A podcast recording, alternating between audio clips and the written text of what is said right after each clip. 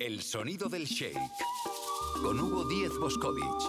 Podcast realizado en coctelera llenado de conocimiento, información y diversión.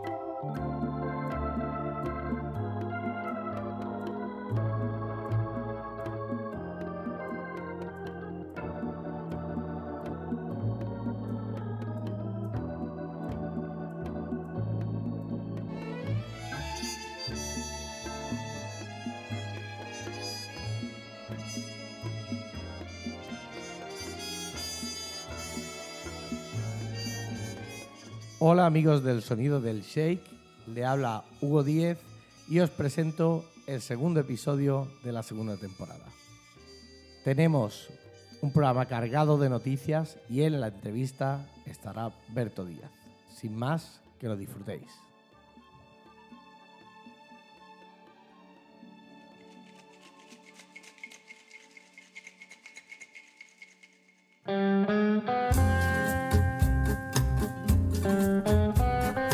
Noticias destiladas con Elvira Aldaz.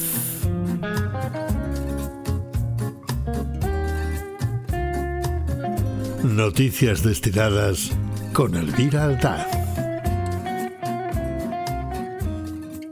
Y hoy me parece a mí que venimos muy cargados de noticias destiladas. ¿Qué tal, Elvira? ¿Cómo estás? ¿Qué tal, Hugo? Muy bien. Cargaditos de noticias, que un mes es mucho tiempo. Ay, alguna, alguna noticia que se quedó de la, de la otra vez pendiente. Así que nada, ¿por dónde empezamos?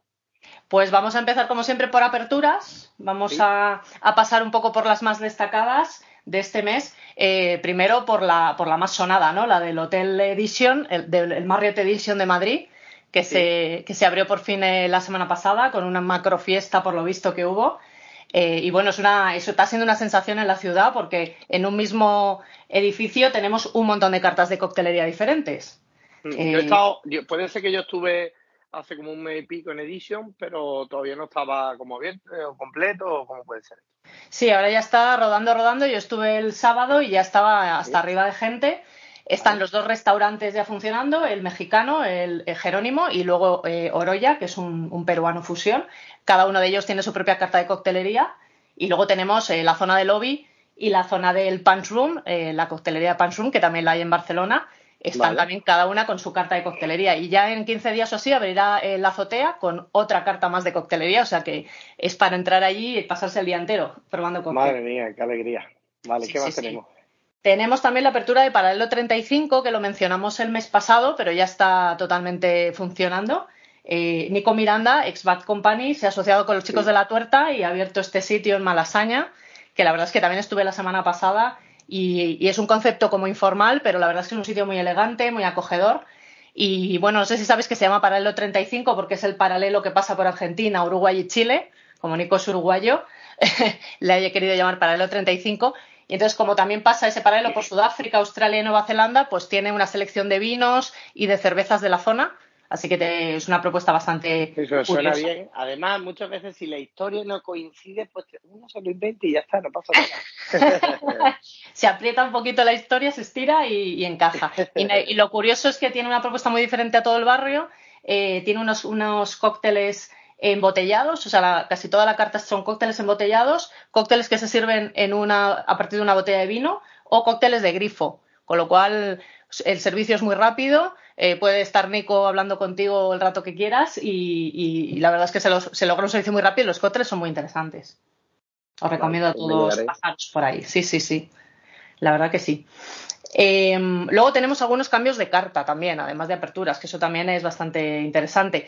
En el restaurante Benares, no sé si has estado, Hugo, que tiene una, una coctelería en la entrada. ¿No? No, no, está en Madrid también, ¿no? Sí, está en Madrid también, es un restaurante indio eh, que tiene en la zona de barra a Natalie Bustamante y a Rodolfo Lamana y han cambiado completamente la carta y, la, y la, es muy interesante porque la, la- la inspiran en la medicina tradicional india y entonces bueno. toda la carta está distribuida en las tres bioenergías llamada- que se llaman doshas. Entonces, en función de tu estado de ánimo o de tu estado vital, son unos cócteles u otros los que te corresponden, ¿no? Entonces, han creado así un storytelling bastante interesante, bastante seductor para el consumidor. Yo fui con un grupo de periodistas y estaban todos muy flipados con toda la historia.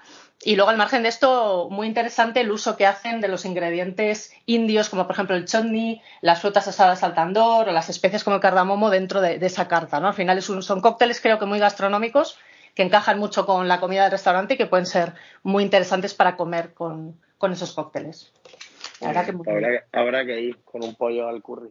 Claro que sí, hay que irse a comer bien y, y maridar con cócteles porque yo creo que van a encajar muy bien esos cócteles. Perfecto. Luego tenemos también eh, la nueva carta de Chapó, de Chapó 1987, que se presentó en The Drink Show y que también fue una sensación, porque siempre todo lo que hacen estos chicos eh, llama mucho la atención de, la industria, ¿no? Por todos los conceptos que crean. Y esta nueva carta se llama Noltros. Eh, son 12 cócteles que están inspirados por personas que configuran y empujan la cultura gastronómica de Mallorca. Y entonces, como siempre, tienen en, el Instagram, si lo queréis ver, en la carta de Chapó, tienen qué cócteles han creado y una entrevista a cada una de esas personas para ver cuál es la inspiración que les ha llevado a crear un cóctel para ellos. La verdad es que es muy chulo ver las entrevistas y tienen cócteles muy curiosos, como por ejemplo uno que está eh, que homenajea a una, a una enóloga de, Mallorca que se llama Araceli Cervera y que es un cóctel que simula vino y está hecho con whisky bullet rye, con cereza, con mate y con caramelo. Y la verdad es que engaña los sentidos y parece que estás tomando un vino tinto. Qué bueno. No, la verdad que el equipo, el equipo de Jimbo y Chapó vienen haciendo las cosas bien durante varios años, utilizando técnicas, pero también se han ido adaptando. Eh, mucho, trabajando mucho con productor local, con productor local, y la verdad que, bueno, yo creo que no es casualidad, ¿no? Los reconocimientos que llevan teniendo durante este tiempo. Totalmente, y por eso este año han dado el salto de los productos a las personas, las personas que están construyendo la cultura gastronómica de Mallorca, y la verdad es que es, bastante interesante ver cómo lo han enfocado. Así que os recomiendo entrar en su Instagram y echarle un vistazo. Vale. Y luego tenemos eh, una celebración, que son los 10 años de 1862 Dry Bar, que cumple, ha cumplido justo este fin de semana 10 años el bar, parece mentira. Así que... a, mí lo que me parece súper curioso, que si pensáramos en las 30 o 40 costelerías eh, antiguas de Madrid, quitando los mitiquísimos, ¿no? Como del Diego, Koch y demás, la gran mayoría no superan los 5 o 6 años de vida. ¿eh? Totalmente, totalmente. Además ha habido mucha renovación, ha habido, ha habido muchísimas aperturas nuevas y esto ya empiezan, los bares que tienen 10 años ya empiezan a ser los clásicos de la ciudad. sí, pero Los, los, nuevos clásicos, ¿no? Totalmente, así que nada, enhorabuena Alberto y al equipo por esos 10 años y por 10 años más. no quieres tomarte un cóctel y sobre seguro un cóctel bueno, clásico, siempre, bueno, es una garantía, ¿no? Desde luego. sí, sí, yo se lo recomiendo siempre. Yo se lo recomiendo a todo el mundo que quiere empezar en la coctelería clásica que puedo ir, digo, ve allí que ahí no fallarás. Así que muy bien. Y luego hemos tenido este mes también el Drink Show, que bueno, ya casi ha pasado, ha pasado casi un mes ya desde el Drink Show y desde la presentación de la lista de Top Cocktail Bars. Eh, que bueno, que ya supongo que todo el mundo ya sabe quiénes son los ganadores, pero bueno, podemos repasar las tres estrellas que fueron un poquito lo más, lo más llamativo, que fueron para 14 de la Rosa en Barcelona, para Sabas en Madrid y para Twist Max en Barcelona. Eh, así que enhorabuena a esos tres bares. Y luego tenemos, bueno, eh, es la, novedad de este año era que en vez de ser solo una lista como otros años, ya teníamos una, dos y tres estrellas, y eso fue un poco también lo más sorprendente o quizás lo más polémico para algunas personas. Eh, pero bueno, tenemos en la categoría de dos estrellas Angelita en Madrid, el Caribbean Club de Barcelona, Chapó, como no, 1987 de Palma, La Tuerta en Madrid, Red Flow de Lisboa, Samón Guru en Madrid y Santos y Desamparados también en Madrid. Y, y la categoría. sí. Aquí, esto es lo de siempre, ¿no? Al final es muy complicado eh, valorar este tipo de cosas y siempre va a existir gente que tú dirías, bueno, pues yo metería este que no está, esto siempre, siempre va a estar. Exactamente. Por lo, general, yo me alegro y sobre todo con los que están súper bien valorados. Y ya te digo, hay un bar en concreto que tiene tres estrellas y que me alegro especialmente. Es 14 de la Rosa, que normalmente no está en los focos, no es de los más mediáticos y sin embargo, siempre que vas allí te tomas un gran cóctel, ¿no? Por eso también Exacto. me resaltarlo. Está muy bien, es, una lista, en esta lista ha habido 16 jurados, al final es una media de todas las votaciones de los jurados y por eso de repente han aflorado cosas que no son tan, tan habituales como 14 de la Rosa y quizás otros que también han, han entrado o han salido de las listas. Y, bueno, al final es lo que es una lista pensada para el consumidor y a veces lo que piensa el consumidor no es lo que piensa la profesión, o sea que está bien que haya listas diferentes como esta y que, que pongan en valor locales que normalmente eh, quedan ocultos en las listas de la industria. Así que yo también me, alegro mucho por, todos estos bares. Al final han entrado 54 coctelerías de España y Portugal. O sea que mucho ánimo para el año que viene y, a, ver, y a ver qué pasa con las estrellas el año que viene. Bueno, ya cogeré a la sección siguiente cuando entre François y le preguntaré por qué mi bar no ha estado. eso, eso. aprieta a ver qué pasa. aprieta, aprieta. Vale, ¿qué más pues tenemos por ahí? También hemos tenido este mes el primer Sustainability Summit que organizó Paradiso en Barcelona, eh, que fue muy interesante, fue la semana pasada, el 21, 22 y 23 de abril. Eh, y fue muy interesante porque juntaron en, el bar a tres de los proyectos eh, más sostenibles del mundo, por lo menos reconocidos como tal, como es Alquímico en Colombia, Native en Singapur y el nuevo bar Analog, también de la gente de Native. Eh, eh, Native y, Alquímico ganaron eh, los premios a los bares más sostenibles en los 50 Best Bars en, 2020 y 2019. Y fue muy interesante escuchar cómo ellos ven la sostenibilidad y que no siempre pasa solamente por el reciclaje, por la reducción de residuos o la reutilización de desechos, sino que también tiene mucho que ver con, con los empleados, ¿no? con el componente social y humano de los empleados, de que tengan descanso, derechos, conciliación, seguridad y también por parte del consumidor, que todo el mundo esté integrado en ese bar. ¿no? Entonces había ejemplos como, por ejemplo, que las barras ya tienen unas zonas más bajas para que la gente que va en silla de ruedas pueda sentarse en la barra y pueda tener la misma experiencia eh, y otro tipo de, de iniciativas de cara a los, a los eh, empleados, como por ejemplo ponerles un psicólogo deportivo para que la presión de estar detrás de una barra y de hacerlo siempre bien, pues mitigar un poco y tratar el tema de la salud mental.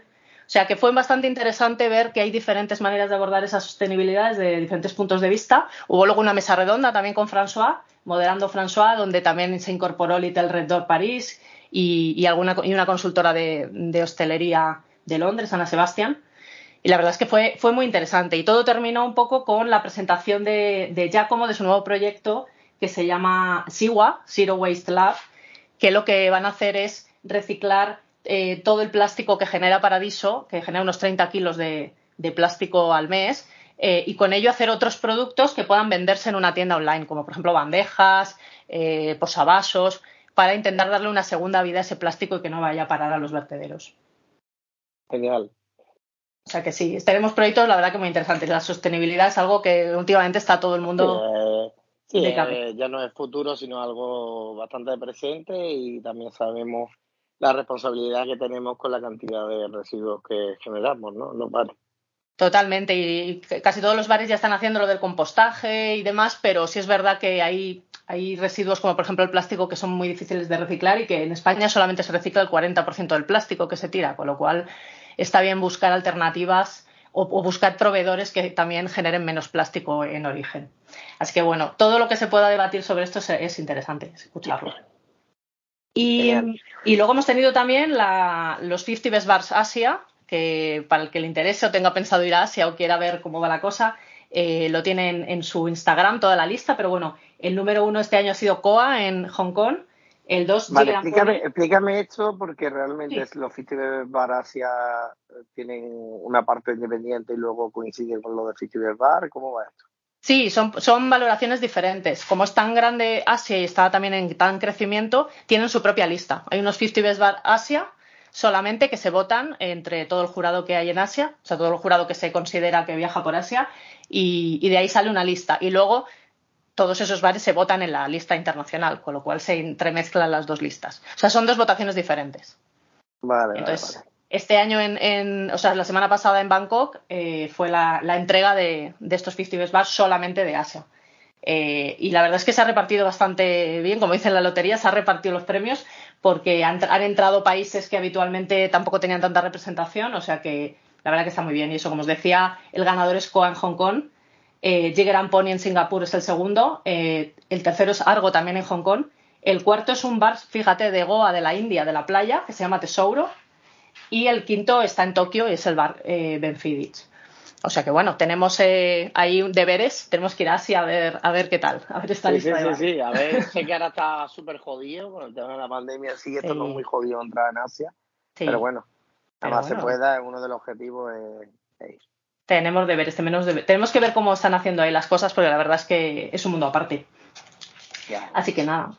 Pero en cambio, más cerquita de aquí, parece que tenemos una ruta de cócteles por Málaga, ¿no? Eso no lo tienes que contar.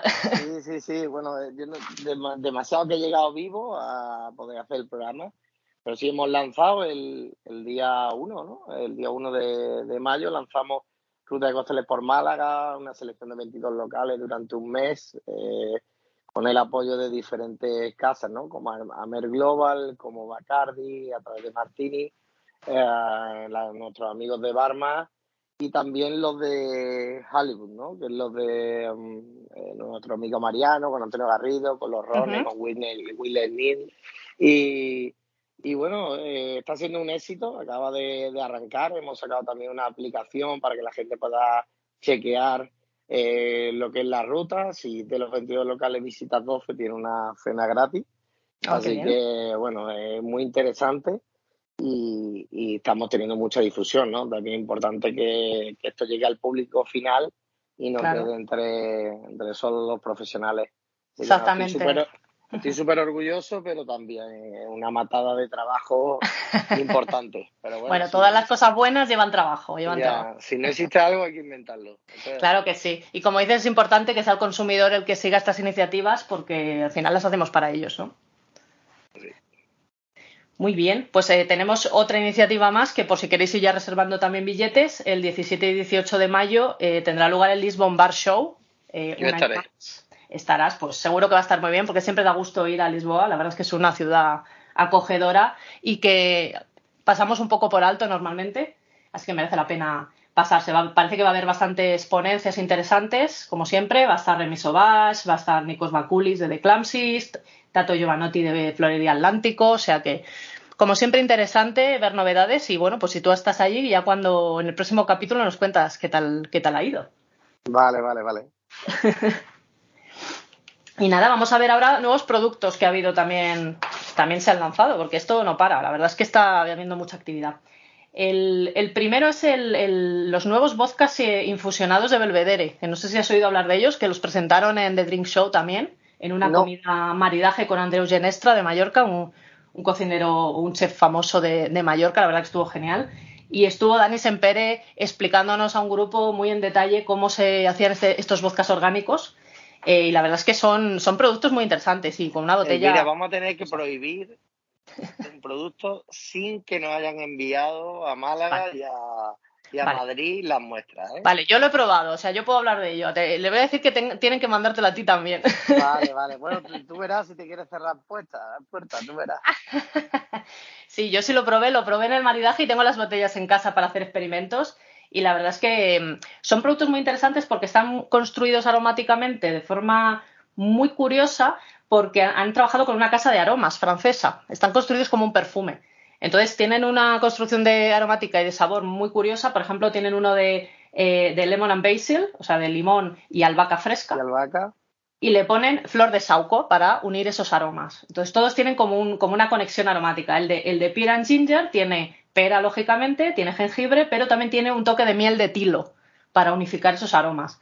Y luego tienen uno blackberry and lemongrass, que es eh, moras con hierba de limón y luego le ponen un toque de salvia para unificar esos dos aromas también. Con lo cual, eh, creo que son productos muy interesantes para coctelería. Nosotros nos hicieron varios ejemplos, nos hicieron hasta un Negroni y yo creo que, le daba un toque, la verdad es que muy interesante. O sea que os recomiendo también, si podéis, tocarle un poquito la espalda a Dani a ver si podéis probarlos. Ya, Dani, ya sabes, manda cositas, Dani. Manda cositas, haz una cenita buena para probarlo. La verdad es que son productos y están muy bien hechos, ¿eh? están muy bien hechos. Tienen esa textura que tiene Belvedere, que nos acostumbra eh, con el centeno. Eh, la verdad es que merece la pena probarlos y ya me contaréis. Otro producto que tenemos y que se lanzó hace un tiempecito, pero la verdad es que se ha hablado igual poco de ello, es el Blow Glassware, los vasos que, diseñó Ángel Ávila, el, bartender de Club Matador, que ha sacado una línea de vasos. no lo conozco pues ha sacado una línea de vasos para coctelería que ahora se comercializan a través de Climer.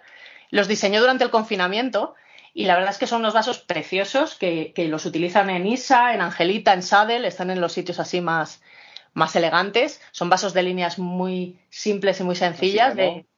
son, son clásicos, pero están muy bien porque el tamaño y la, y la apertura son perfectos para los cócteles para los que están pensados. Eh, son, la verdad es que son preciosísimos y, seguro que si vais a cualquiera de estos tres bares os llamará la atención la, vajilla y es eh, diseño de ángel, o sea que si le veis por ahí, siempre va con un maletín enseñando por ahí los vasos, pero la verdad es que son una pasada ¿eh? de vasos. Os recomiendo que le echéis un vistacito porque son súper elegantes y los vasos de Dry Martini son el tamaño perfecto para que no se te caliente, o sea que si queréis una, una vajilla elegante, elegante, ya sabéis. Luego tenemos pues, más productitos. Es que ha habido muchas cositas. Eh, Barceló también ha sacado el nuevo ron de 40 aniversario que saca cada 10 años. O sea que es un acontecimiento. Cada 10 años va sacando una edición especial. Y este, este año ha sacado el, el, 40 aniversario, que ha estado los últimos 10 años reposando en toneles de roble francés muy grandes, en grandes fudres. Y para el mercado español hay solamente 600 botellas. Yo ahí también puedo decir que lo he probado, o sea que puedo dar fe. de que, de que ahí lo tenemos. Botellita de 150 euros, la verdad que muy interesante y para tener en el bar para, para los mejores clientes. Vale, eh, tenemos los últimos 10 años reposando en doble francés y, y el anterior sabemos que, que tiene la mezcla de creo que es una combinación entre roble europeo y, americano, pero estoy hablando un poco de memoria. Yo creo que van como acumulando tiempo, entonces en este han cogido el anterior y ha estado 10 años más en grandes fudres de roble francés que no le han impartido mucho sabor porque son, fudres grandes, agotados, pero sí que le dan un, toque de especias y una sequedad bastante diferente a la gama, a la gama normal digamos, al imperial normal. O sea que es, bastante diferente, eh, si lo probáis, pues también ya me diréis. Sorprende lo seco que es, es bastante seco y, muy compleja la nariz. Es muy chulo, está muy chulo probarlo. Allí fuimos al evento y sortearon una botella que lógicamente no me tocó, pero pude probarlo y eso ya, ya es un plus, ya está muy bien, está muy bien, la verdad que sí. Eh, otro producto que probé hace poco y que también os recomiendo mucho probar es el nuevo Macallan Rare Cask, que ya ha salido también en la edición de 2021 eh, y que la verdad es súper interesante. Los Red Cask son unas ediciones especiales de Macallan que salen como mucho cuatro veces al año y que se eligen entre un 1% de las barricas. Son unas barricas especiales y hacen una edición limitada. Eh, el de este año, si lo, si lo lleváis a probar, eh, es, muy sorprendente porque es súper cremoso y tiene unas notas especiadas en boca que no, que no te esperas en un, en un Macallan. La verdad que lo, probamos en un grupito en, ISA y, la verdad es que nos gustó a todos mucho. Eh, luego probamos. con, el, con, el, mundo Macallan, yo ya, me pierdo. Han salido tantos productos que yo me, pierdo. Yo soy más clásico en Pau Macallan. Sí, están constantemente sacando innovaciones y bueno, y mucho, y mucho producto NAS. Este también es un producto NAS, no tiene, no tiene edad declarada. Eh, pero ese día también probamos cosas con sí que, sí que tenían edad declarada, dos Macallans de 25 años el triple cask que ya no se hace y el es que se llama Fine Oak y otro, y la verdad es que vaya, vaya, vaya productazos. Pero bueno, eso ya es dar un poco de envidia, porque eso ya no está, tan a la mano de, todo el mundo. Eh, y uno de los, de los, uno que no probamos, pero que también es interesante saberlo, es que Macallan ha, conseguido superar el récord del single malt más viejo vendido en el, en el, mundo, de 81 años. Hay un Macallan 81 años, que se destiló durante la Segunda Guerra Mundial. O sea que. Yo, que eso, tanto en la barrica y que eso esté bueno, no sé. no sé, ese sí que no lo he probado. Eso no lo he probado porque vale 92 euros. no, no, pero está, está como para que se te caiga la botella. Ya ves, ya ves, ya ves. Eso es para ponerlo en un museo. Pero bueno, ahí está un poco el pique de ver quién tiene el whisky más antiguo. Antes era un Glenlivet y Macallan le ha superado por un año. O sea que bueno, está bien saber también los, los récords que tenemos ahí en el mercado. Y ya el último producto que está recién saliendo ahora, y este sí que todavía no lo he podido probar, pero estoy a puntito, es que ha salido Moet Genesis, ha lanzado Chandon Garden Spritz, que es un, es un producto argentino que está inspirado por el mate y por el fernet. Y la idea es hacer un, es un vino espumoso que tiene licor de naranjas y está macerado con hierbas aromáticas. Y bueno, la idea es que tener como una especie de spritz ya preparado para servir frío a la gente y que tenga un toque así más, más amargo, ¿no? Más, más tipo mate. Así que parece interesante. lo probaremos a ver qué, a ver qué tal. y... Luego pasaré mi dirección. sí, sí. Ahora todo tiene que pasar por tu aprobación, si no, no. si no, puede ser. y vamos con las noticias. Es que, si no, no, puedes, no, me puedes, no me puedes dar réplicas si no lo has probado. no, no, no, no te dejáis sola. Claro, claro, yo, yo, yo no siento daros envidia, pero bueno. pues nada, eh, vamos con las noticias y aquí viene una muy interesante que probablemente le haya pasado desapercibida a mucha gente y, y es, es, bastante importante para la industria y es que se está trabajando en una especie de guía Michelin de la coctelería a nivel internacional. Se va a llamar... Y tú me, me contaste algo. Te conté el mes pasado, esta es una de las noticias que se quedó el mes pasado sin contar, pero es verdad que como el proceso sigue abierto, o sea, está de plena actualidad, porque es una guía Michelin, una especie de guía Michelin que se va a llamar Pinnacle Guide, que va a dar una, dos o tres pins a bares en todo el mundo, a partir de una comisión de jueces anónimos que van a ir por todo el mundo puntuando, igual que la guía Michelin. La primera guía va a salir en 2023, el año que viene, y lo que se está haciendo ahora es muy interesante porque se puede seguir a partir de la web. Y es que está habiendo una serie de mesas redondas donde diferentes personas de la industria están debatiendo cuáles deben ser los puntos eh, de, críticos para, para, criticar a cada uno de los bares. Y eso es muy interesante presenciarlo porque nos, nos, enseña muchas cosas sobre la industria. Entonces va a haber, hay, está habiendo 12 reuniones programadas, todavía no han tenido lugar todas. Las que ya han sido se pueden ver en la página web, o sea, si entráis en The Pinnacle Guide, vais a poder ver en diferido todas esas reuniones que hubo, donde se habla de decoraciones, de criterios, de, de, de recetas y os podéis apuntar para participar en las próximas, para dar vuestra opinión y poder contribuir a esos criterios que van a tener los jurados. Y eso me parece un marronazo que no veas. Pues ya, ya entra en que la gente luego de eso es mejor mantenerse a la expectativa y ver qué pasa. Bueno, pero si alguien tiene opiniones muy firmes, que seguro que hay mucha gente en la industria que las tiene, puede dar directamente su opinión puede incluso postular su bar eh, más adelante para, para, que se, para que se valore. Puede postularse como juez también anónimo, eso es interesante.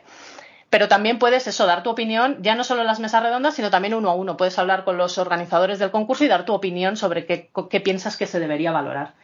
La verdad es que yo creo que es muy interesante abrir así el proceso y hacer partícipe a todo el mundo de la industria, así que, pero por lo menos aprender viendo esas mesas redondas seguro que se aprende mucho.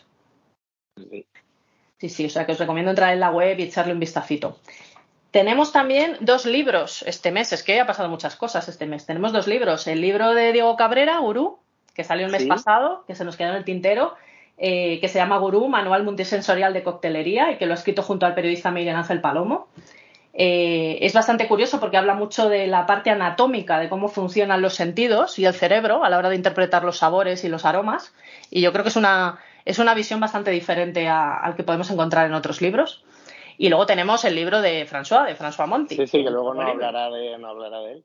Mueble Bar, que, que ahí lo tenemos, que yo le vi abrir eh, delante de mí la- el primer libro, desprecintar el primero y ver la carita de ilusión.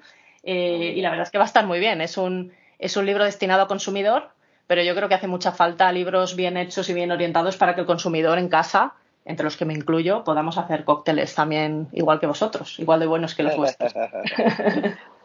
Sí, sí. Y luego, para terminar, ahora sí, tenemos eh, en marcha dos proyectos que pretenden visibilizar e empoderar a la mujer.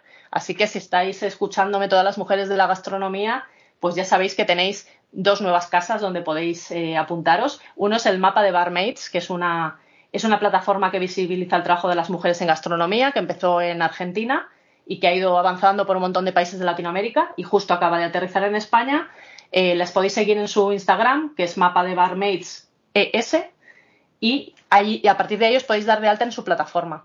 Lo que están haciendo es eh, unificar a todos, o sea, hacer un, como un listado de todas las mujeres que trabajan en todas las áreas de la gastronomía, en barra, en café, en cocina, brand ambassadors, productoras, eh, gente que trabaja en comunicación, eh, y hacer un montón de iniciativas de visibilización, de informes para la industria, de seguridad, iniciativas de salud mental. Hacen muchas, la verdad es que hacen muchas cosas en Argentina y entiendo que poco a poco irán llegando aquí. También tienen un podcast y una newsletter con, siempre con información muy interesante. Y en España tenemos eh, la iniciativa de Ginebra Castañol y Ellas Empowerment, que también está arrancando y que tiene un poco el mismo objetivo, eh, hacer una li gran lista de mujeres que trabajan eh, detrás de la barra y poder ayudarlas a encontrar trabajo, a apoyarse unas a otras y a poner en valor el, el, trabajo que hacen las mujeres en España detrás de la barra, que es importante y, y merecido. Así que Genial. nada, pues también, sí, sí podéis seguirlas también. ¿Qué qué de cositas tenemos? Pues, ¿Has visto? Y un auténtico placer y nada, deseando que nos cuentes el mes que viene pues todas las que, cositas nuevas que han pasado y, también que nos hables de algunos de los, de los eventos que, que van a ocurrir durante este mes de mayo, cómo ha salido, y ya nos contarás también sobre tu viaje a México. A ver, a ver, que seguro que va a estar genial. Ya si me seguís por en Maldad en Instagram vais a ver todo, todas las perrerías que vamos a hacer por México, todo lo que vamos a probar y todo lo que vamos a aprender. Así que nada, nos vemos el mes que viene. Síncopes, espacio sostenible.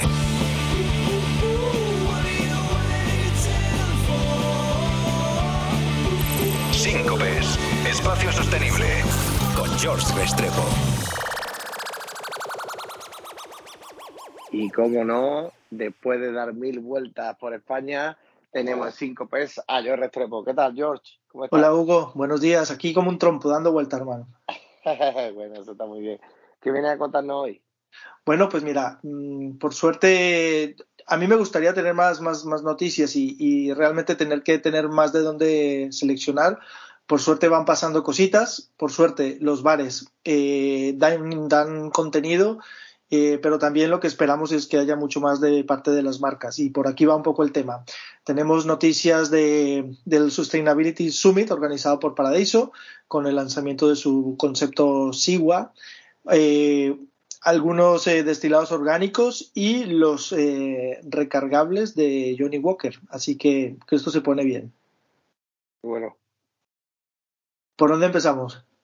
Pues dale tú, donde quieras por el principio, ¿no? Bueno, pues eh, a ver, eh, seguramente em, os habéis dado cuenta o, habéis eh, visto la noticia de, del Sustainability Summit, que em, fue una especie de, congreso, de, pequeño encuentro organizado con, con, el gran esfuerzo que supone por parte de Paradiso y liderado por Giacomo Gianotti, donde reunió exponentes del mundo de los bares como Jan Trin de Alquímico Cartagena, BJ Mudalar de Native Ana Sebastián, que es consultora de hostelería, eh, ella está afincada en, en, UK, Alex Francis del Red Door de Francia y con, se contó con, con el panelista François Monti.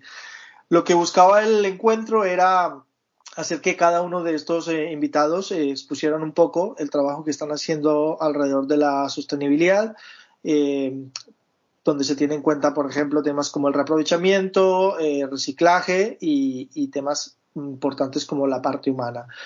Eh, aprovechando el encuentro, eh, ya como presentó su marca o su proyecto SIGWA, que es Z-E-W-A, que es Zero Waste, SIGWA de Zero Waste, que es una, iniciativa eh, donde lo que busca es eh, reaprovechar esos 30 kilos de plástico que genera Paradiso y darle una vida útil, darle, dar, convertirlo en un producto con valor. Entonces lo que el planteamiento es crear objetos útiles del bar eh, y para esto lo que han hecho es hacer una, una, cohesión muy interesante con dos dos casas que están trabajando muchísimo a nivel de gastronomía y a nivel de, innovación, que son Make It Barcelona y Plat Institute. Seguramente ya no suena muchísimo o algo eh, lo que hacen ellos y aquí lo que han generado es una, un trinomio muy interesante de trabajo, de, de, mm, digámoslo así, la iniciativa de qué se puede hacer con muchos elementos del bar y qué mejor que tres cabezas pensando y buscando soluciones. Eh, esto por un lado. Eh, por el otro, eh, ya se empiezan a ver etiquetas o iniciativas de productos orgánicos en España. Cada vez también, por mi parte, veo que, nacen compañías desde cero con una visión sostenible y esto me parece muy interesante. en la categoría de rones estamos viendo un Barcel Organic o el trabajo de Flor de Caña por posicionarse como una empresa sostenible. Eh, Ahí yo, perdona, eh, ¿cuáles son los requisitos principales para poder poner esto en la etiqueta? Bueno, básicamente lo que ellos están haciendo es eh, que hay una serie de, sellos y de certificaciones. ¿no? En el caso de la Comunidad Europea es muy estricta en estos aspectos.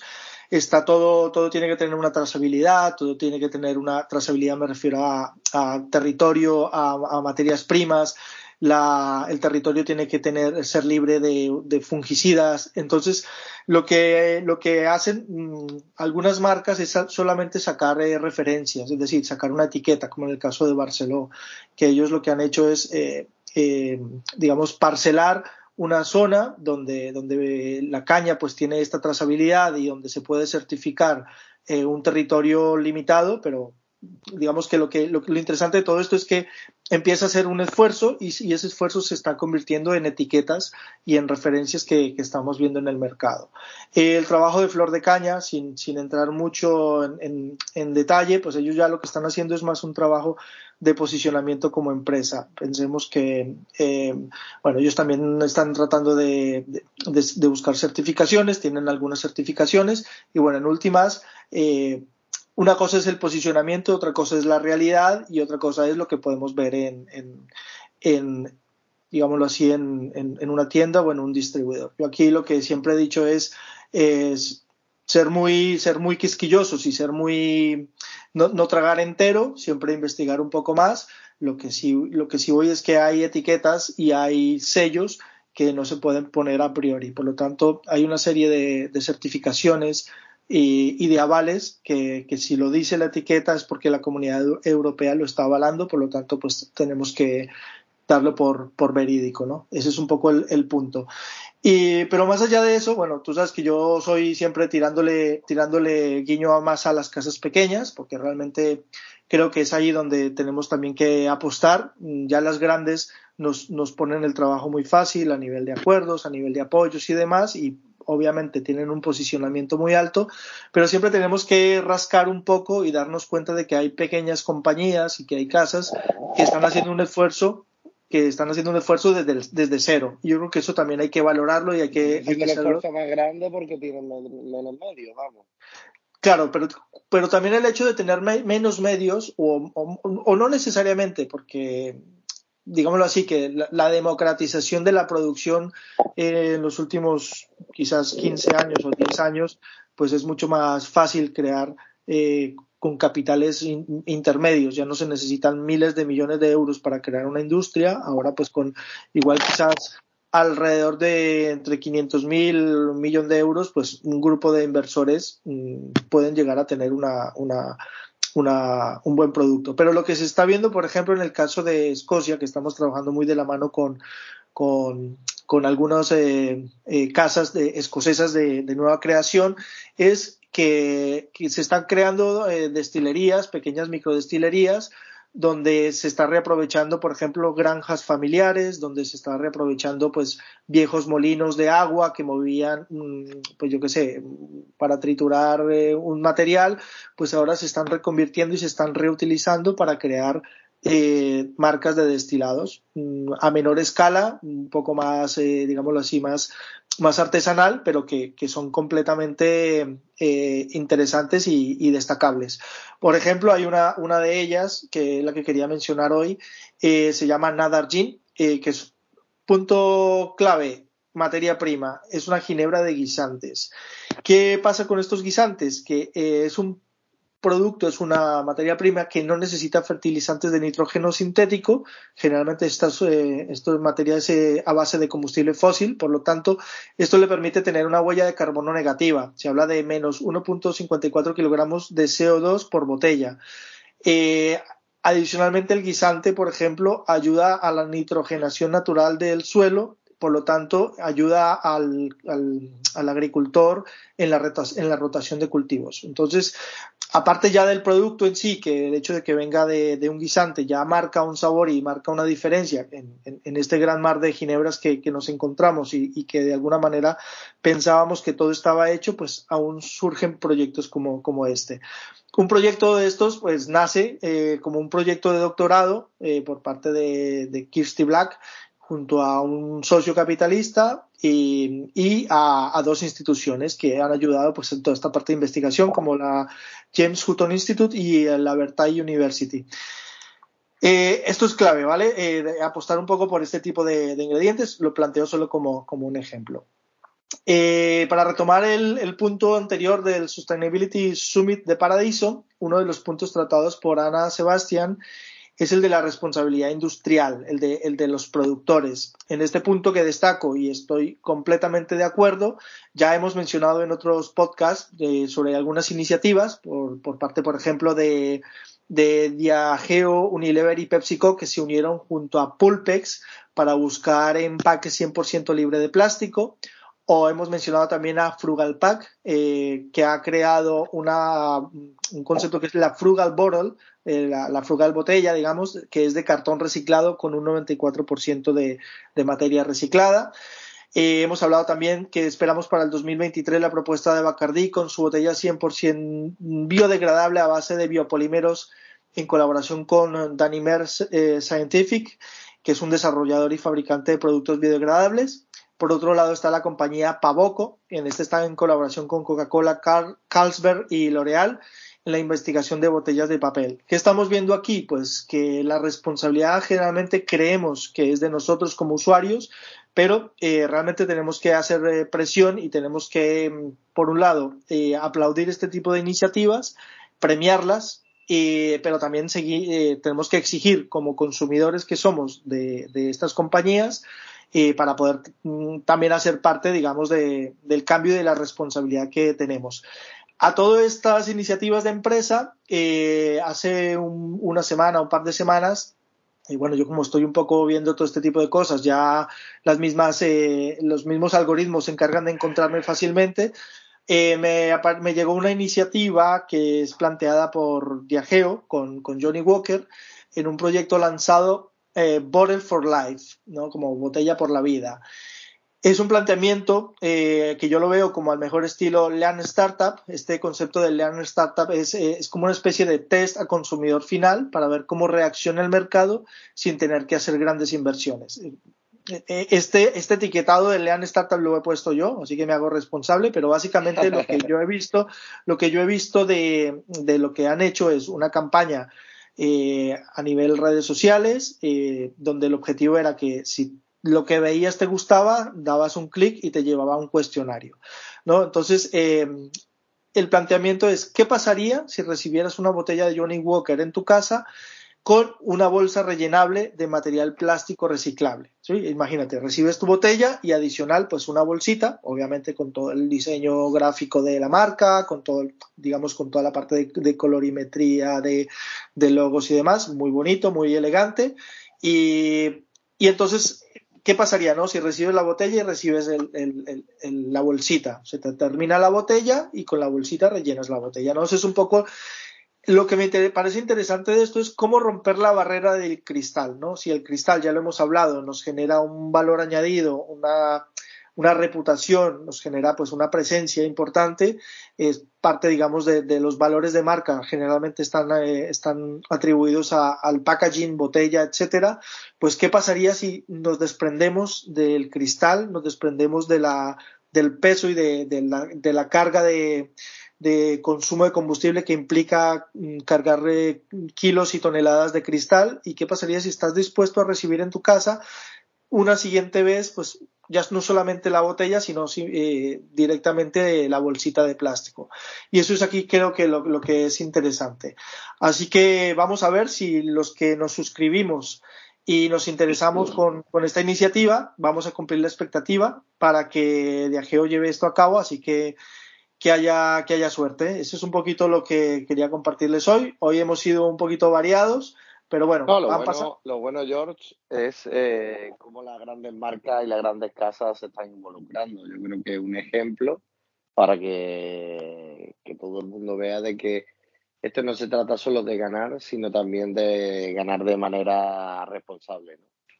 Bueno, si puedo ser eh, autocrítico y sin ánimo de siempre de, ser, constructivos, sigo viendo mm, casas locales que están apostando por la sostenibilidad, pero que cuando miras la estantería eh, no, hay, no hay tanta coherencia. O ves personas que hablan de sostenibilidad y, ves un poco eh, hilos que, que, no ves completamente coherentes, ¿no? Yo qué sé, el otro día vi a alguien hablando sobre sostenibilidad y sus zapatos eran de marca, eh, que todo el mundo sabe que es dudosa la fabricación, que puede coincidir con que sean niños eh, trabajando en barco en condiciones eh, complicadas, ¿no? O sea, esto, esto es como un ejemplo.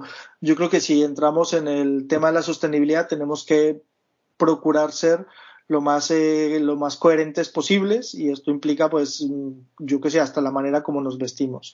Eh, eso por ser un poco autocrítico. Así que si, si el camino es ser sostenible, tenemos que ser equitativos, tenemos que ver también eh, productos, mm, involucrar productos locales, ingredientes locales. O sea que voy notando cada vez más en este segundo año que llevamos con el podcast que, van pasando cosas, pero todavía falta más coherencia, falta más eh, eh, conciencia y, falta más feedback de la gente, por favor, decirnos qué están haciendo, qué están viendo por ahí, porque claro, yo voy rascando cosas y a veces me quedo corto para, para ver de qué, porque no es, tendría que ser tendría que ser la regla y no la excepción. Que se aparte, aparte es bueno de que, de que se le dé voz, incluso lo que se está haciendo en algunos sitios inspiren a otros locales a hacer lo mismo.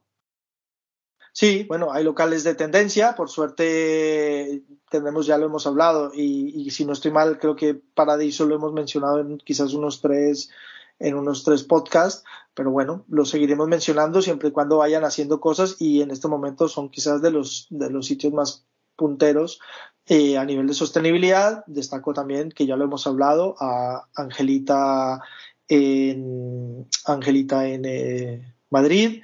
Eh, también los, los, los, chicos de Chapoy, Jimbo en Mallorca también están haciendo su, su gran trabajo, mm, eh, generando una coherencia con, con, la isla, con gente de la isla ahora en esta última etapa.